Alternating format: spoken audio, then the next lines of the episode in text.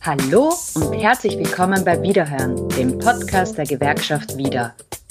Mein Name ist Marion Tobula und ich bitte in unserem Podcast engagierte Betriebsrätinnen und Betriebsräte vors Wiedermikrofon. In unserer heutigen Episode begebe ich mich nach Oberösterreich. Und schon geht's los.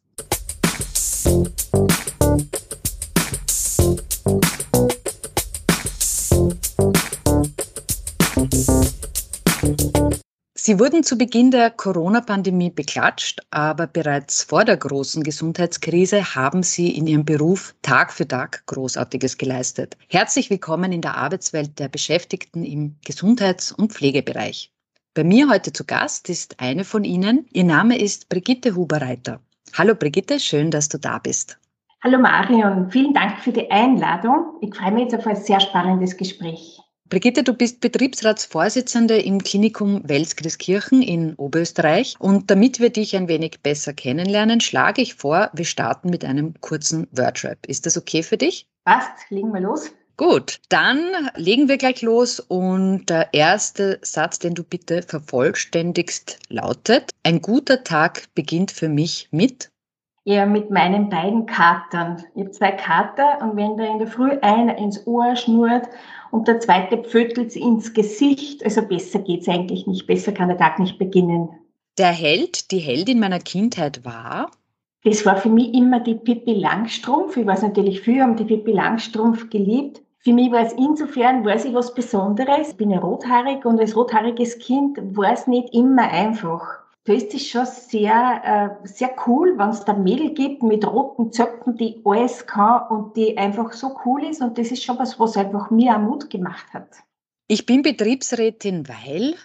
Weil Gerechtigkeit in meinem Leben ganz ein wichtiges Thema ist. Und es ist mir ein Anliegen, mich auch für andere Menschen einzusetzen, die warum auch immer das nicht selber können.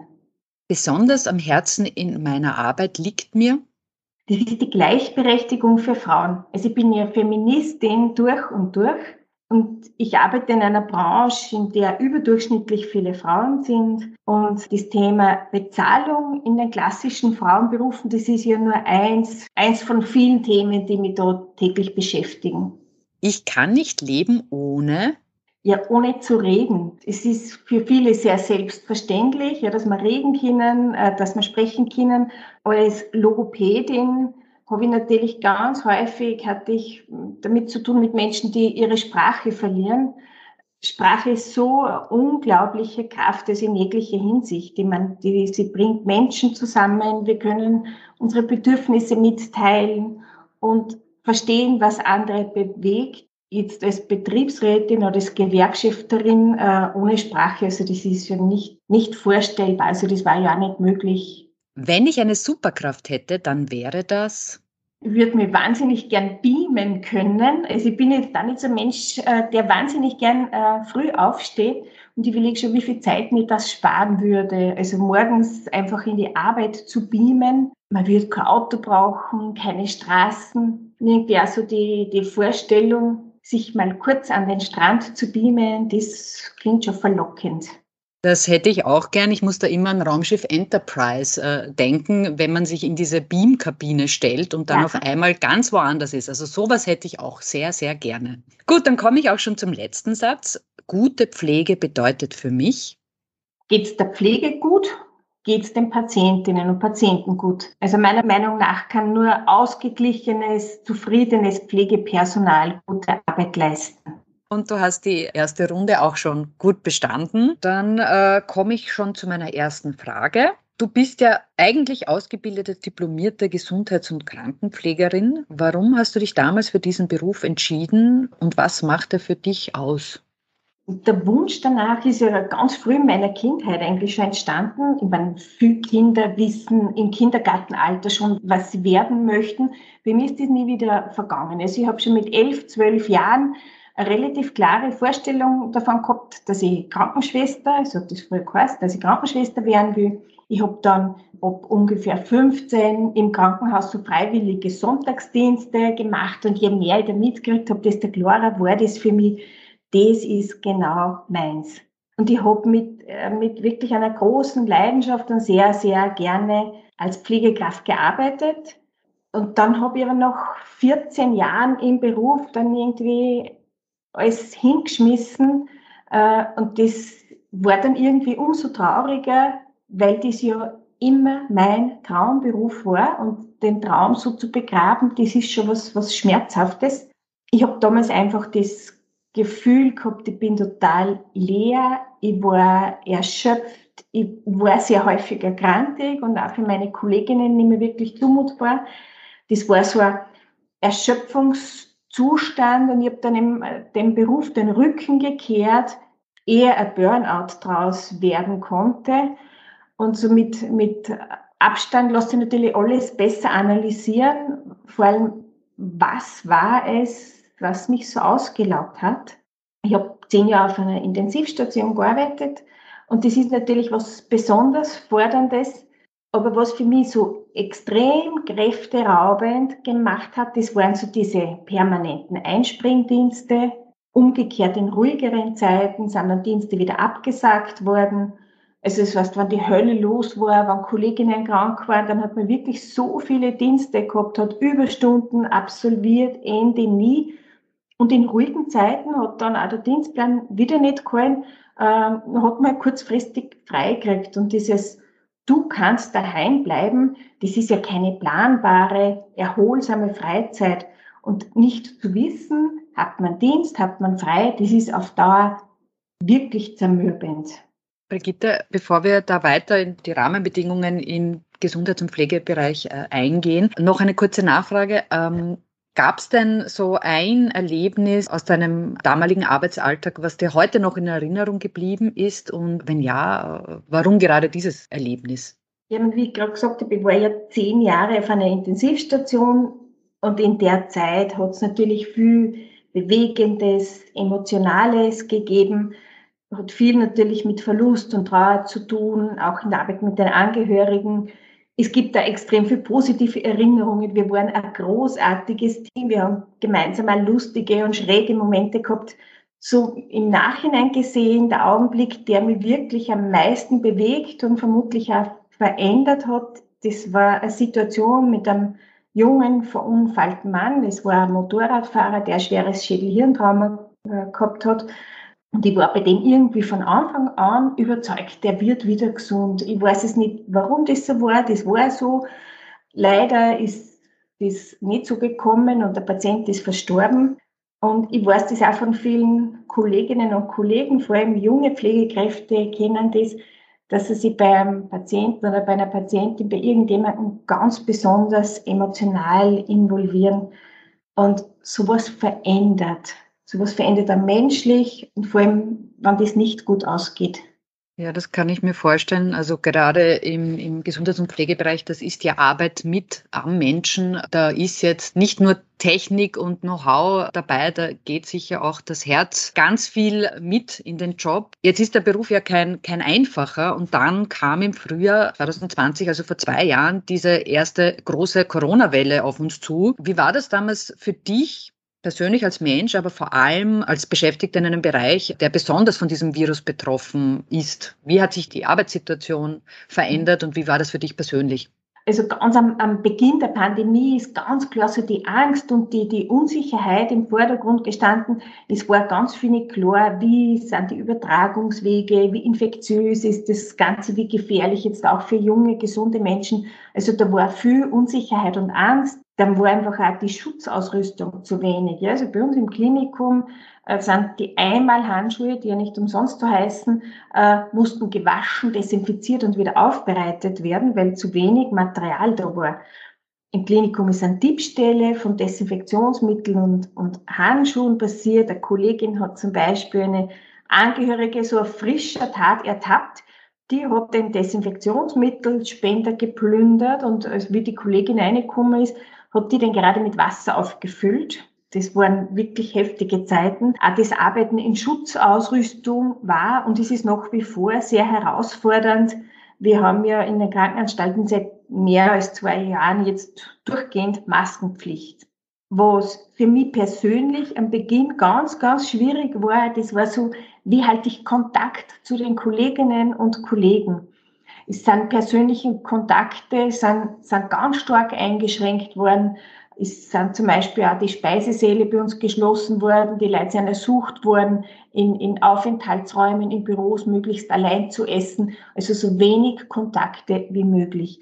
Das heißt, meine Kommunikation hat in erster Linie via Telefon oder via E-Mail stattgefunden und da bleibt irrsinnig viel, vor allem das Zwischenmenschliche auf der Strecke. Ich habe es ja körperlich sehr anstrengend empfunden. Du hast es jetzt eh schon angesprochen. Die Corona-Pandemie hat äh, euren Arbeitsalltag verändert. Du bist der Betriebsratsvorsitzende, das heißt, du vertrittst die Interessen deiner Kolleginnen und Kollegen.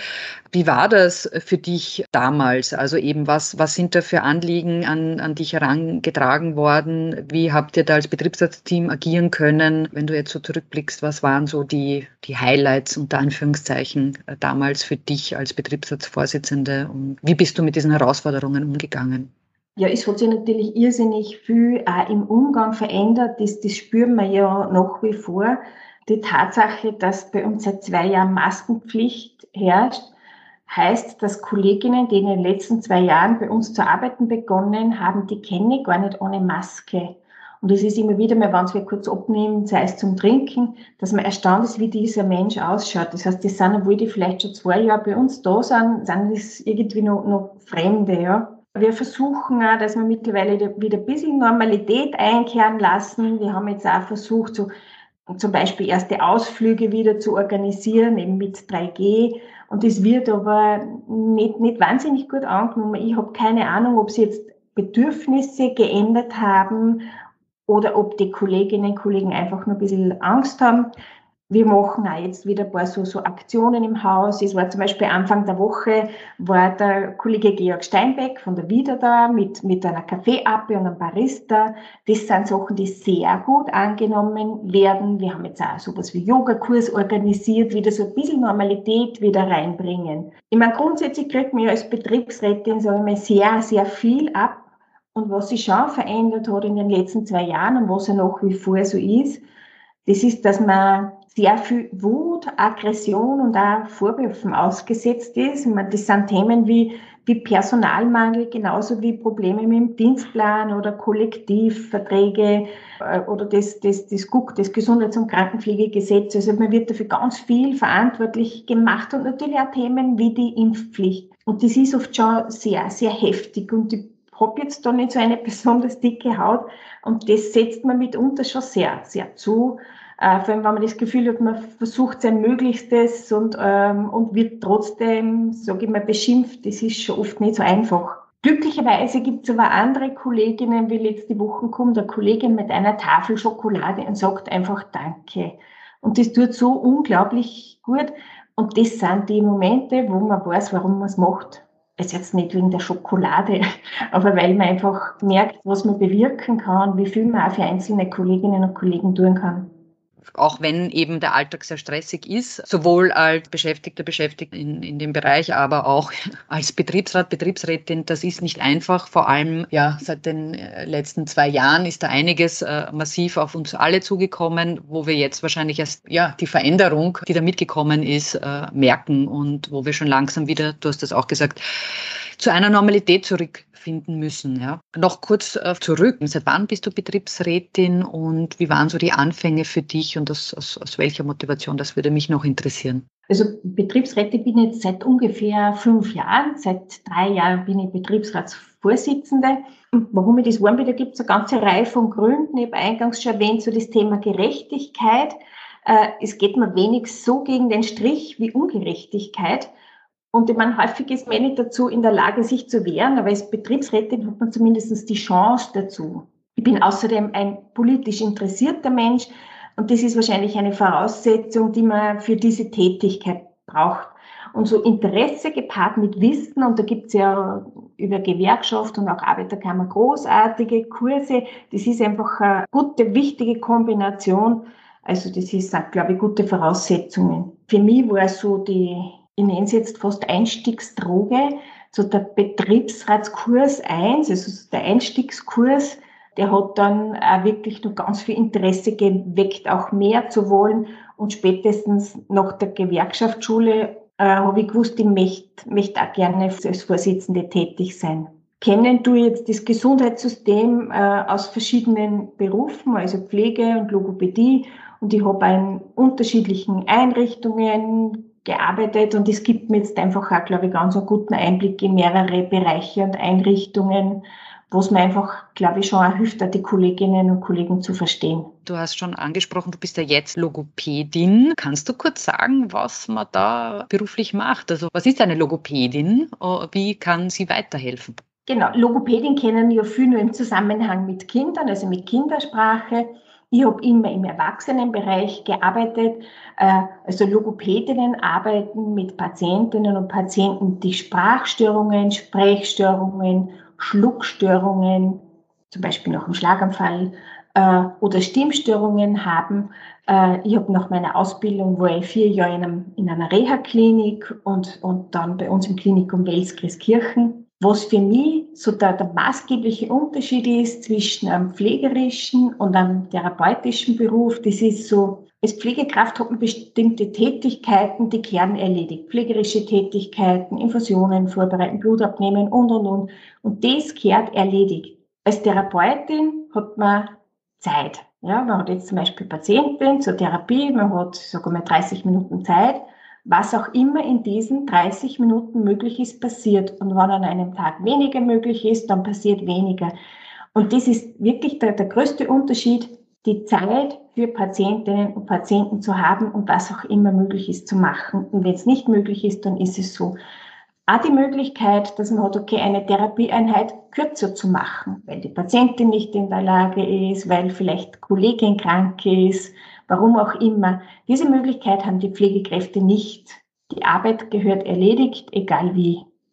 Da hast du schon ein gutes Stichwort genannt, äh, Zeit beziehungsweise die fehlende Zeit. Jetzt gibt es ja den Zusammenschluss Offensive Gesundheit. Da ist auch die Gewerkschaft wieder vertreten, aber auch andere Gewerkschaften, die Arbeiterkammer und die Ärztekammer. Zusammengefasst geht es darum, sich für ein krisenfestes und zukunftssicheres Gesundheits- und Pflegesystem einzusetzen. Also das ist ja etwas, was für alle wichtig ist und, und jedem auch äh, ein Anliegen sein sollte. Ja, da spielt ja das Personal natürlich eine ganz, ganz zentrale Rolle, denn ohne genügend oder mehr Personal und vor allem gesundes Personal geht es nicht. Und leider krankt es ja schon seit, seit ganz vielen Jahren in diesem System, also auch schon vor der Corona-Krise. Was muss sich denn deiner Meinung nach ändern?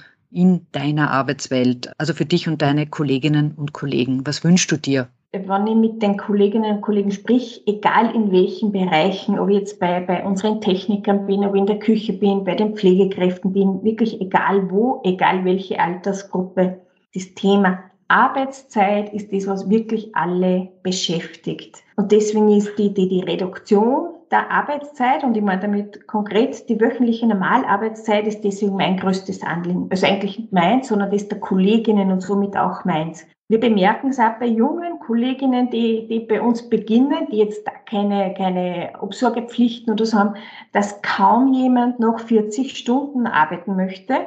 Der Großteil möchte maximal 35 Stunden, wann möglich sogar nur 30. Also so die, die Work-Life-Balance, also ein Leben außerhalb der Arbeit ist ihnen ein wesentlich größeres Anliegen als ein höheres Einkommen. Das zeigt mir, dass die Zeit der 40 Stunden endgültig vorbei ist. Auch die Tatsache, dass vor allem Frauen so viel in Teilzeit arbeiten, für die würde das bedeuten, es würde eine finanzielle Aufwertung bedeuten. Ja, wenn, ich, wenn ich Teilzeit arbeite, dann habe ich einfach prozentuell einen höheren Anteil. Und das ist gerade im Hinblick auf Frauenaltersarmut ganz eine wichtige Präventionsmöglichkeit. Und dann denke ich auch daran, dass Frauen ja irrsinnig viel unbezahlte Arbeit leisten. Ich weiß, wir sind jetzt nicht mehr ganz beim Gesundheitsbereich, sondern schon ein bisschen beim feministischen Bereich. Aber nachdem im Gesundheitsbereich so viele Frauen arbeiten, ist mir das ein großes Anliegen. Wenn auch Männer nicht mehr 40 Stunden, sondern weniger arbeiten, dann teilt sich auch die unbezahlte Arbeit. Dann haben Frauen auch die Möglichkeit, mehr bezahlt zu arbeiten. Ja, das gilt natürlich auch jetzt im, im Pflegebereich. Es hat ja einen Grund, warum die Kolleginnen alle Teilzeit arbeiten. Und darum Arbeitszeit, Reduktion der wöchentlichen Normalarbeitszeit ist die ganz die große Überschrift. Brigitte, du bist ja nicht nur als Betriebsrätin aktiv, du bist auch Mitglied bei der Gewerkschaft. Ähm, was war denn deine Motivation, Mitglied zu werden und äh, warum ist es deiner Meinung nach wichtig, bei der Gewerkschaftsbewegung dabei zu sein? Ja, die konkrete Motivation war die, die ehemalige Betriebsratsvorsitzende dem Krankenhaus, in dem ich damals gearbeitet habe. Es sind 28 Jahre mittlerweile her die mit mir über eine Mitgliedschaft bei der Gewerkschaft, damals war es noch die HTV, Handel, Transport und Verkehr, gesprochen hat. Und äh, ja, als Kind, weil Eltern, die beide in der Gewerkschaft waren, mit Überzeugung war es natürlich ganz klar, natürlich werde ich Mitglied. Für mich ist die Gewerkschaft ein Synonym für Solidarität. Wie, wie wollen wir was erreichen, wenn wir es nicht gemeinsam machen? Wie, wie wollen wir was bewegen, wenn alle immer nur fordern, aber eben immer nur von den anderen? Und wie soll uns was gelingen, wenn wir nicht füreinander einstehen und gemeinsam handeln? Und wenn wir gemeinsam handeln, haben wir eine unglaubliche Macht. Und ich glaube, das ist ganz vielen überhaupt nicht klar. Weder, weder uns Beschäftigten und ich glaube auch nicht den Arbeitgebern, Arbeitgeberinnen.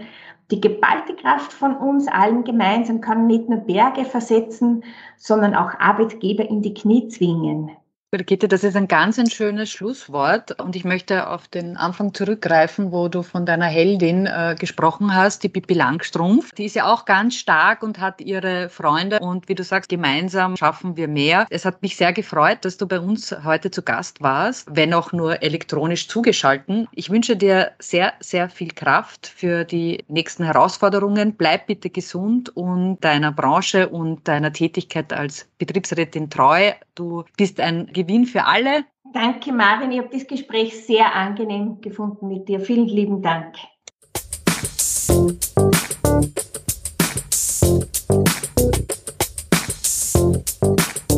Und das war's auch schon wieder für heute. Viele wichtige Infos aus der Arbeitswelt und für die Betriebsratsarbeit bekommst du mit der Gewerkschaft wieder. Schau auf unsere Website und werde gleich wieder Mitglied. Das geht ganz leicht online und zwar auf www.wieder.at slash Mitglied werden. Ich freue mich schon auf unseren nächsten Betriebsratsgast. Damit du keine Sendung verpasst, abonniere uns gleich. Du findest Wiederhören auf allen gängigen Podcast-Plattformen und auf www.wieder.at slash podcast. Damit bleibt mir nur mehr eines zu sagen. Auf Wiederhören beim nächsten Wiederhören.